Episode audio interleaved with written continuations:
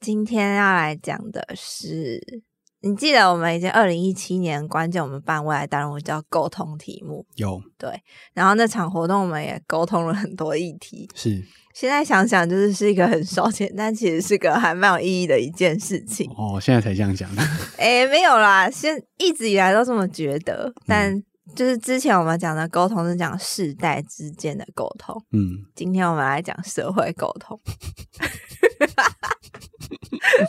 Hello，大家好，我是马里欧。我是九九阅读提案，每周我们轮流分享一本书，本周是我提的《社会沟通人人都需要的群体对话课》，作者是郑家忠。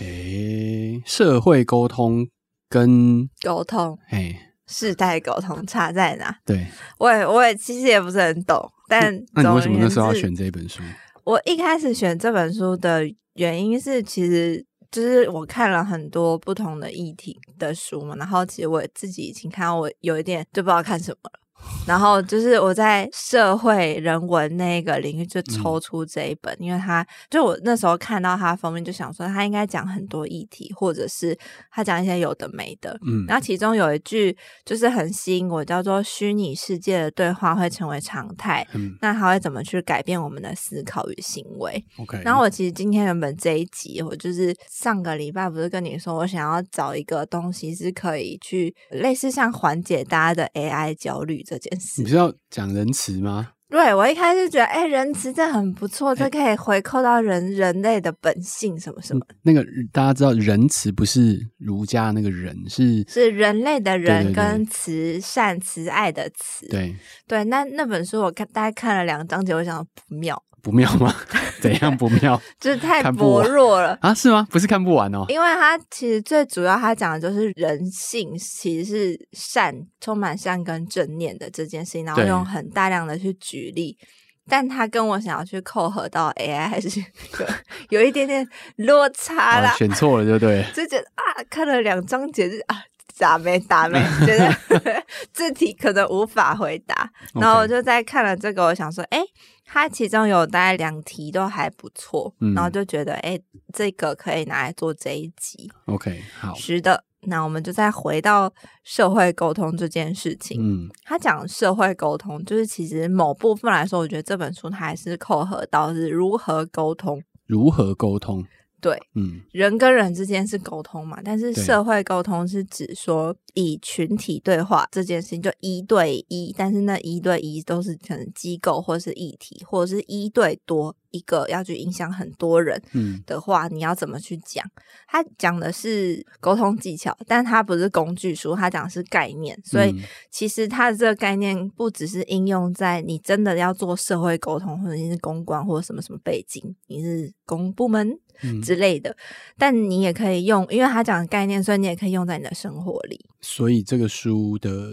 重点是，他讲了很大的东西，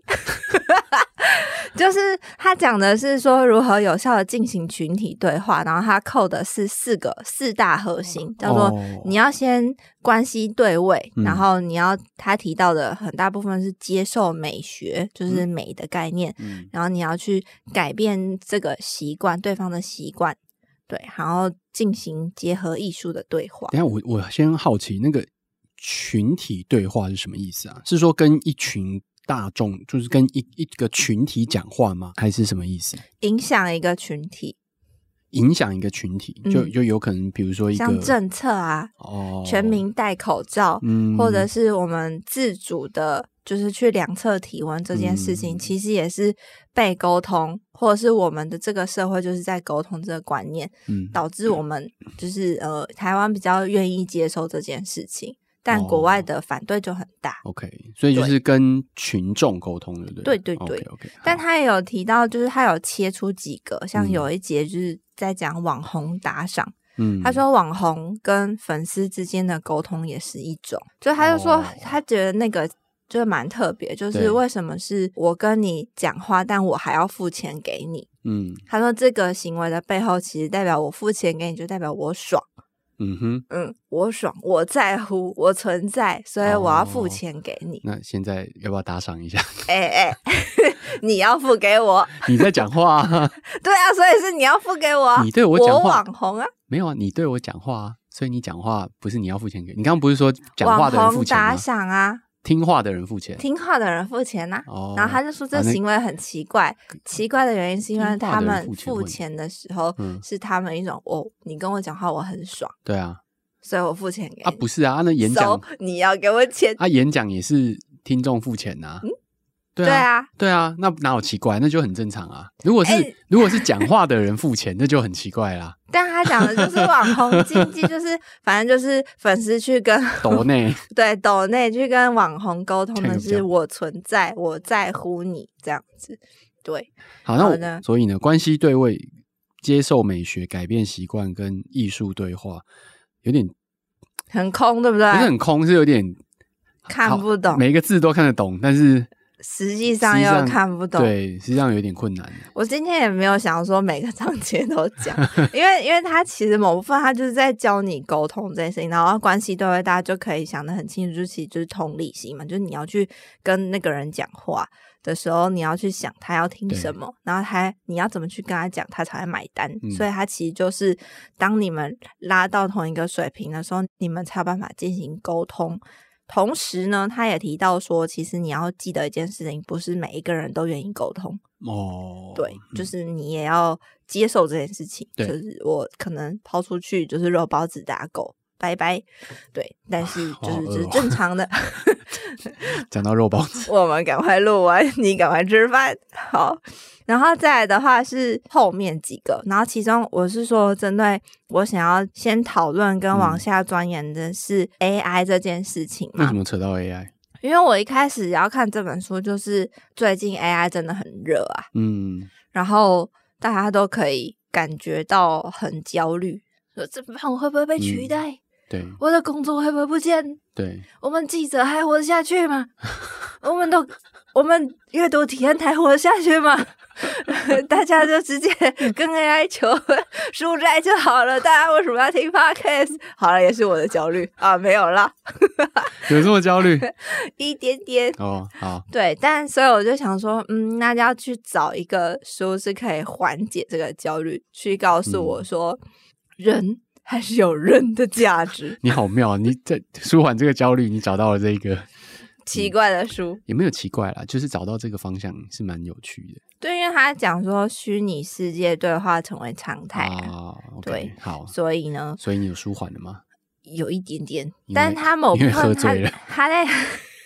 他在讲虚拟世界的时候，他对他讲的题目跟切入点是辨别真实就嗯真伪，然后他有去提到说操作网络言论的手法，刚刚有讲到就是网红嘛，对，然后我觉得虚拟世界其实很直接的联想到很多延伸阅读，像那个真相制造就是辨别假新闻。对，对，这也是他在提的概念。然后什么剑桥事件，嗯，对，以及就是就另一本书是说虚拟真实，说我们的身体是在或不在，是亚兰米隆写的那本，嗯他是说用哲学理论去谈 MR 跟 AR AI 的虚拟人格这件事。那本书也不错，哦 OK，好，好，但总而言之呢，总而言之呢，总而言之，就是在虚拟世界的对话，他这本书讲的还是没有解决我的 AI 焦虑。我对不起，好，我们这期就到这里。 因为他讲的是怎么辨别假新闻嘛，但是某部分我觉得也是蛮受用的，嗯，作用点在哪里？就是他还是有拆解出来。我要跟你分享，好，你说，就是他说，来，我们大家要来学习怎么去操作网络言论。哦，怎么操作呢？第一步骤，你要先制造简单的二元对立符号，哦，黑白分明，然后再对违反忠诚命令的人去贴标签。嗯，就如果你不是我这一边的，我就抹黑你，对我就会告诉你，就是叭叭坏人，叭叭叭，然后接着就对就是这些异己非我族类的人就去贬损他、嘲讽他，然后这个每个步骤都会用不断的去转贴，嗯就是这个、这件事情，然后就去形成所谓的假民意，嗯，就是哦，大家其实都是这样子想的。对，特别是如果这个异己，就是这个人，他居然还回应了这件事情，更哇好，他掉下去这个陷阱 了。我们就从这个回应的贴文当中再去截录，嗯就是只字片语，然后再用前面的那个流程再做一次，一直到这个一集，他最后成为真正比较多人去认为的卑鄙者，嗯，然后让他们就是不敢去为了这个人去讲一些公平的话。然哦后就其他人不敢帮他讲话了。对，你嗯就成功的操作了网络言论，哦，是不是？好，但现在我觉得好像现在这个不太容易诶、你知道为吗什么？不太容易的意思是说，因为现在我觉得社群它又开始回到一个分众跟破碎的情况了，嗯，所以就变成是说，你真的想要把一个议题操作到可能延上，然后要延烧的话，其实我觉得相相较来讲，它其实也要配合大众媒体一起去做了。就它可能不是单纯一瞬间透过社群媒体就可以做到这件事情，因为社群媒体现在因为演算法它，它它很不容易。如果你在一个没有下广告的情况之下，你你要能够真的把它弄到很烧很热的话，多半其实就是大众媒体要加入一起去缴获啦，对，才才比较有可能把这东西真的带起来。但我觉得好像某部分还是，就变成是接收，就这件这个事情就提醒我是说，接收到资讯的时候，我还是要停一下。嗯对，就是当然之前在关键上班的时候也是受了编辑还有就是您的熏 陶， 您的您的熏突陶然用之敬下语，，怎么回 事？就会觉得啊，我就是看到一些事情，我要想一下，是是是，就不能马上接收，所以就就再回到就是跟 AI 或者是嘿机器人对话的时候，我也会对去想一下，或者是他吐给我的东西，我还是会上网查一下。哦，就是查证就对了。对，嗯，好，所以你会觉得 AI 对你的影响有很大吗？ 他现在就是帮助我很多， 听起来很正面啊呢、是很正面啊，但是还是会有点焦虑啊。就是他如果帮我太多的话，那我到底在你在下指令啊呢、对？就是这本书后面就有讲到这件事情，就是是人的重要性。他有提到一个有趣的地方，就是他就说高度新闻上瘾者会有专注力减退跟情绪控制的问题。什么意思？其实我觉得他有点像是注意力分散、注意力不集中的人，为什会么？发生的事，就是他就说，而且是有研究，是说神经生物学家有一个人叫罗基基，罗基基， 好，反正他你是还好神 吗？ 醒醒啊！反正他是神经生物学家，嗯然后他就说，一个人越常看不同类型的媒体，对就是报纸、线上新闻、电视、推播、即时通讯，他的前扣带回皮质大脑的物理结构嗯就会就会退化。嗯哼，然后就是说，指的是你的神经细胞数其实是会减少，就是那那一块它重重点的功能是说掌管你的注意力，嗯哼，然后除了掌管注意力之外，它也是掌管你道德思考跟控制你冲动的部位。哦，所以其实大家可以用这种就是呃资讯成瘾的方式去改造你的大脑，嗯，对，就是为你这些东西让你上瘾了之后，你就会渐渐的被改造。他其实有提到说，心理作战专家他是会用这种工具慢慢的转化你，然后也在同时去喂你这些东西，让你认同某一类的政治倾向，嗯，这个蛮特别的。这个蛮有趣的。我想想看哦，如果新闻上，那不是指呃所有的媒体从业人员 吗？对啊，所以其实其实记者情绪比较暴躁，应该也是这个原因。哦，比较焦虑啦。其实，嗯其实，呃，做媒体真的是蛮容易焦虑的。那你有吗？我会为很多其他事情焦虑。 所以你的舒缓方式就是运动。其实我觉得，其实这样讲真的蛮有道理的，就是不要看那么多，是真的。是不是？就是你不要真的不能够一直盯着，你不能够，尤其是我觉得连续，比如说什么好几个小时都一直看，而不且管你要是看很多个，同时看。对，我觉得看荧幕肯定是不太好，就是说看电视，我一定是不好，因为我我我觉得看电视不好，倒不是说电视新闻做的不好，而是说它相较来讲比较被动，嗯，所以你就是你来喂那些东西，对你你不用你你的思考的使用量，我觉得比较少，嗯，因为你电视新闻它一定是讲的比较容易理解嘛，就比较简单的字，嗯然后会搭配画面、搭配视觉，所以会让你尽可能的容易理解，因为他们的沟通对象是多数的大众。嗯所以不能够弄太艰涩的一些讲述方式。可是像我们的文章本身，有些时候我自己看，我可能都要花很大的力气去想它嗯到底、呃描述的这一段，比如它用词也好，或者整个描述的概念里面可能有一些转折等等等等分析之类的。那甚至可能我要再查一些东西，即便我就们你的看完一篇其实是累的，其实累的，即便我的编辑可能我们的编辑可能会花很多呃力气让它变得比较好阅读，可是实际上你还是很主动的去要去思考一件事情。可是我觉得，如果你一直很被动的去接收的时候，我我觉得真的是会很容易很焦躁，因为你就是一直被喂这些东西，不管是什么样类型的的东西，嗯，然后你知道很尴尬的是，通常新闻多数它都会有一些负面或者是比较刺激的东西，嗯就太平很平然后淡去东吸引西，你的注意力，对啊，很平淡的东西，大家可能就没有感觉，所以我觉得这其实是很就可以环理环解、相啊扣，对，就为什的么为什么新闻上瘾，它会有这种呃注意力衰退或者是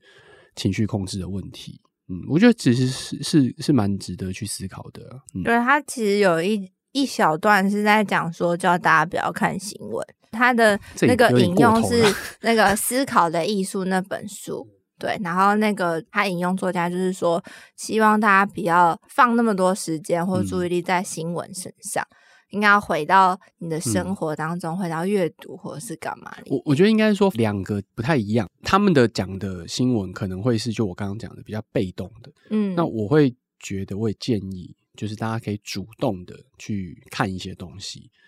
就是说你主动去了解现在社会上今天发生的一些重要事情。我会觉得这是一个，这没有错，就是你去主动了解这个社会发生的重要的事情或重大议题，我觉得这没有错。但是，嗯，如果都是被动的话，那我觉得就会比较不好，这样子。嗯，嗯所以我觉得主动，主动就，而且主动你也可以控制啊，就主动就是说啊，我今我天是有意识的打开我的频道，我其实还是不是很推荐他看电视新闻啊，因为那很嗯容易就、你知道，就是因为影像类的东西真的很容易被动的一直看。嗯但我说主动就是就是你看看文文字类的、平面类的，嗯，然后然后就是呃，比如自说主性的去收集这对个对议对题对的对延伸哦阅读，或比如说对啊，或比如说十五分钟哦，我今天就是可能有十五分钟、二十分钟，我打开来看一看，然后时间到了，我就觉得或者说我累了，因为其实它真的比较容易累。那嗯你就不要再看了。但电视开着，有些时候真的就是，反正它就放着嘛，你就觉得要当背景好像也也 OK，对啊。但其实有些时候真的会造成不知更不觉你就被影响了，真的会太累这样子。哦。对好嗯，那如果回到我们一开始谈对 AI 的时候，我想问你有科技焦虑？哦，我跟你讲哦，这个真嗯的是来， 我来听听，经验丰富啊。 你有科技焦虑吗？其实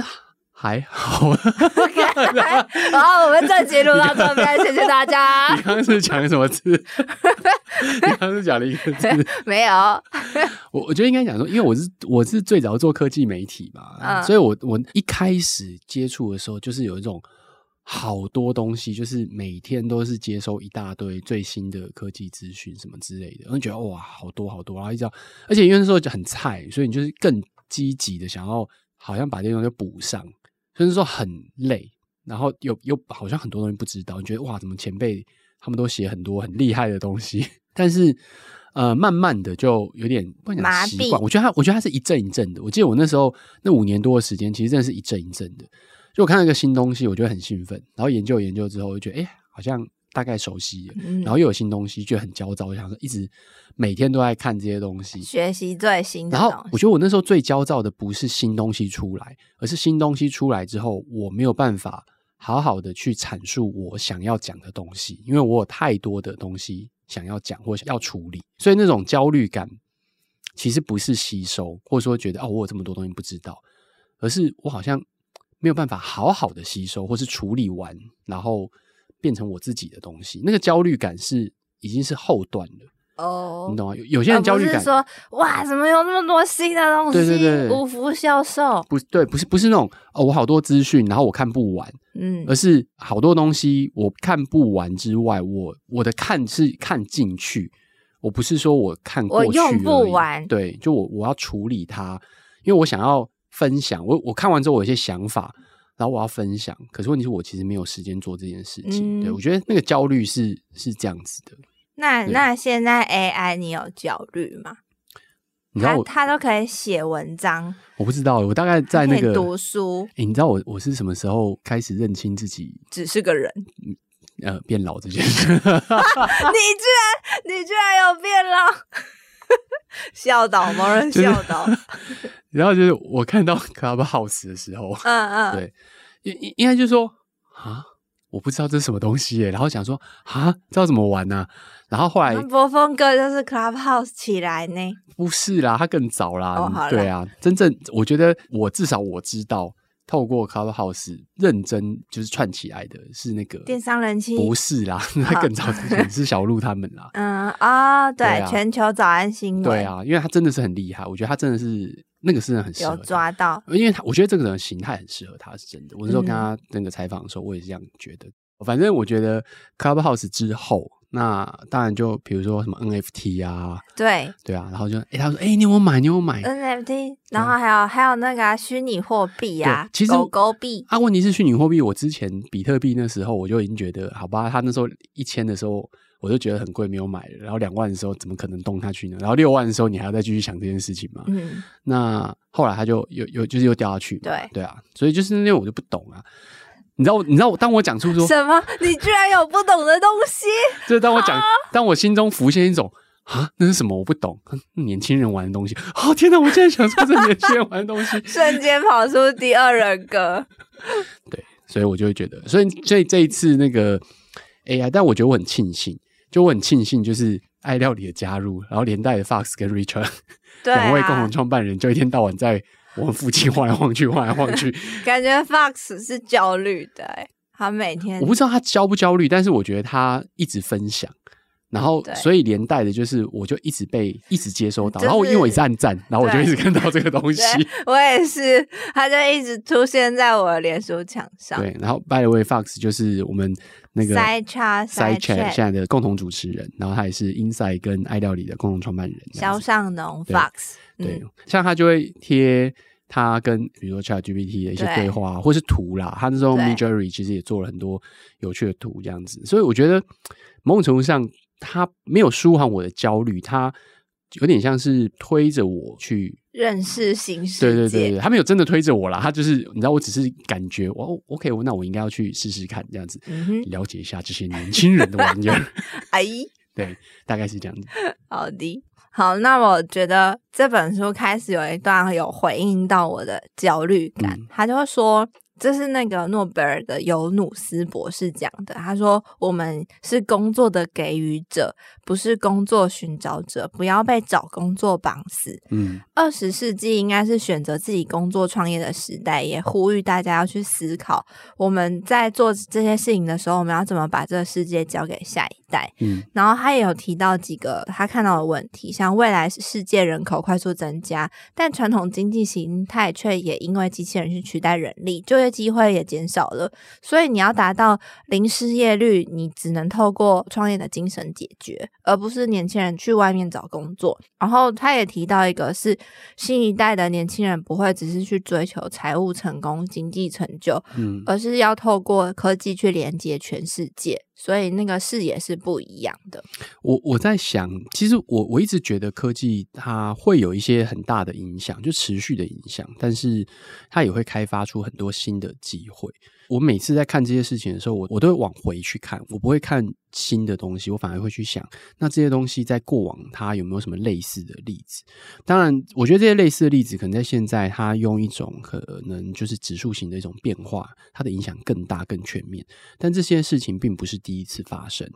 所以我会觉得就是就大家真的不需要那么焦虑，你知道吗？焦虑你成为无用阶级，你你知道，你就回头去看啊，比如说当初在纺织，就是有那个工业革命的时候，对然后纺织业者被这些机械啊，然后开始取代的时候，他们也很很焦虑啊，然后甚至要砸毁那些机器。那到后来，比如说电脑出现，那你要会打字，那你不会打字的人怎么办？所以那时候就开始，比如说哦，有打字员，好，那但是这些东西后来大家大家都会了，那专门打字的人不就失业了吗？对，是没有错。那你就会你就一直往这些情境推下去的时候，其实现在就是迈入到另外一个情况，只是大家会觉得很疯狂的事情是，哦，原来你以为很有就业保障的工作。好像也会不见这种感觉，嗯好像也会被 AI 取代。就 AI 取代的是一种以前我们觉得是好像只有人可以做的事情，那现在变成是哦不一定了。我觉得大家可能比较焦虑的是这件事情。嗯嗯然后那我直接挑最后一段，他就是讲说，因为其实再回到沟通这件事情，是从人本身去出发，所以他觉得你要成为一个吸引对方要跟你继续沟通下去的这个前提之下，你也要扩充你自己。嗯，你要把你自己成为一个有料的人，对，对，所以他就讲说，嗯，这时候又可以工商一下马里奥陪你喝一杯。谢谢。他说：“以人生酿酒来比喻，人生就像一瓶酒， 对话就是酿酒的过程。嗯，所以你在跟别人对话之前，你要先注意自己的价值嘛。然后他提出了是武力，武就力是影响力、疗愈力，嗯你给的资源，或者是你有什么催化的那个可能性，还有你的专业，透过这武力让自己成为一个有吸引力的人。嗯哼，所以你要去思考的是说，比方说你递出来的名片，这是你的头衔，还是对说你真的在那个背后你可以提供的资源，或你提供的影响有哪些？嗯，或者是你这个人本身你的价值在哪里？对对，然后最后是他也有提说，新的人类应该要是能够发现问题，就是我觉得好像可以扣到你那个系统思 考，还有那个不当决策那系列嗯的，就是人应该是要去能够发现问题，就像你刚刚说的对，我们是给 AI 下命令的人，对，所以我们要去发现真正的问题是什么，我们嗯是要去学会问对的问题，是而不是就是像他一样去找那个解决方式而已。他有提出，就是作者郑家中老师有提到一个，他说。那个我们有时候管理不都讲 SMART 原则嘛，没什么错目标量化？他说他觉得这个已经过时了，嗯因哼，为你只是为了完成这目标而去做这件事情。他提的是 MDQ 重大性戏剧问题。 OK，举例，像有一个电影叫《哈利遇到莎莉》，对，他说情节问题就会是哦，哈利遇到莎莉之间会发生什么事情呢？嗯哼，那 MDQ 的话，如果你是用重大性戏剧问题来问这一题，他说男人跟女人真的有可能纯友谊吗？嗯哼，那嗯哈利波特来你举例你的话，觉得有吗？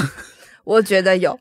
前提就是那个男人不是那女人的菜，那女人也不是那男人的菜，这就是会有纯友谊。嗯，嗯， 好，好，再来是哈利波特的情节问题是：嗯哈利波特会打败伏地魔吗？但是 MDQ 就会是善良能否胜过虚名及邪恶的平庸，嗯或者是哈利能否既平凡又非凡？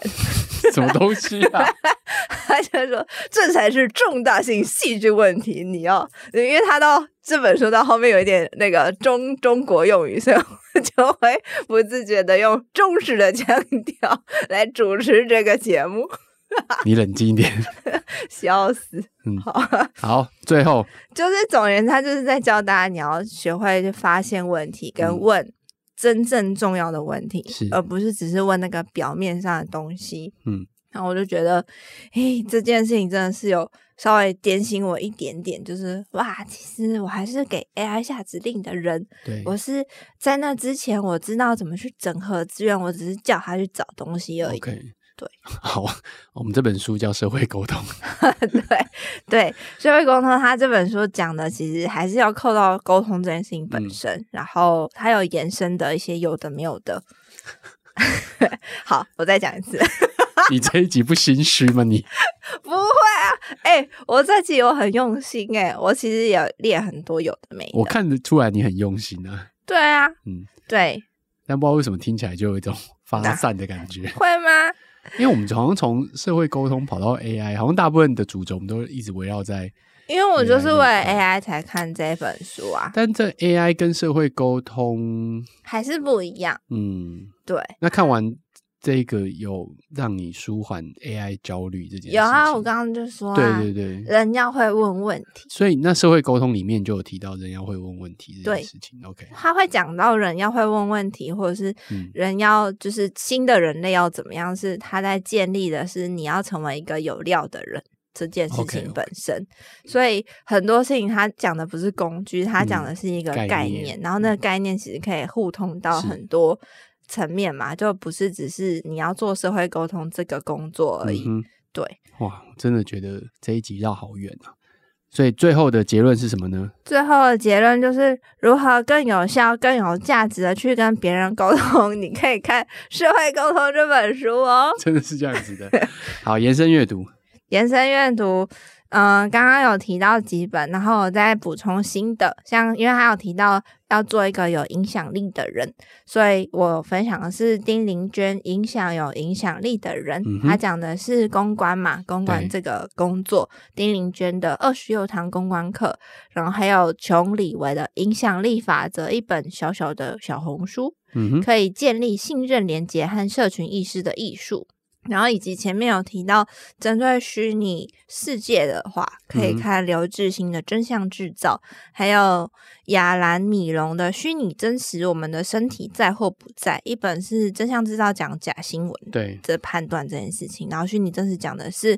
呃，虚拟世界里的哲学思考、嗯，虚拟人格。然后最后是我刚贴上去的。马克汤我觉普得这一集森要剪好多东西。为什么我们要懂公众语言？对，嗯，这个是一个蛮有趣的，因为马克·汤姆森他曾经当过《纽约时报》执行长，然后也当过 BBC 的总裁，所以他那时候写那本书的时候，其实就是在讲，尤其是当那个时候是呃川普当选，然后就是民粹主义在全世界更加极化的时候，所以就在讲沟通这件事情。其实我觉得就是很搭，就你一讲到这本书的时候，其实我就想到这一个为什么我们要懂公众语言这一嗯本，书这样子。他这本书里面还有一个番外篇，就是我之后应该会再想要往下去看的嗯。他介绍的是小野洋子的展品，嗯他说就是其中一个展览，小野洋子就是约翰·兰农的老婆，啊是知道吼？对。对，然后他就是展了一个叫瓶瓶罐罐的水，然后每一个水外面都会贴一个人名，从爱因斯坦、马克思、马云、朗朗贴到奥巴马。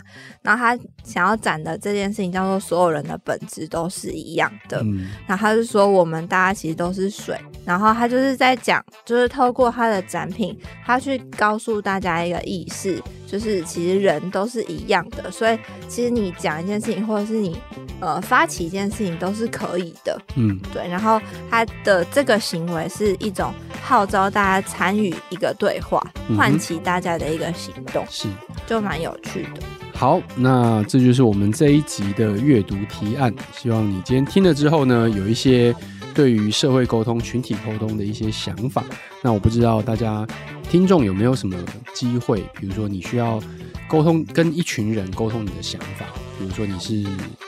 呃老师哦，或者说你今天要做一个简报，要跟同事之间讨论一些议题，嗯，哦，或者甚至你就是一个政策决策者，或许你就是一个 对议员哦，想要推出一个法案之类的，或者说你想象你是一个议员，假设你要推一个法案，这个法案可能你觉得很重要，但是你要怎么跟呃相关的我们讲所谓的利益攸关者哦，嗯那去去沟沟通通这件事情，那我相信都不容易哦，那一定会有人赞成，一定会有人反对，那该怎么去做这件事情呢？欢迎你，如果有这些想法或是你遇到这些难题的话呢，到 Apple Podcast 或者是我们的社群媒体上面来告诉我们留言对留言跟我们讨论这件事情。那就是今天的阅读提案，希望听得喜欢。但你听了有喜欢吗？我觉得今天有一点呛，拜拜。拜拜。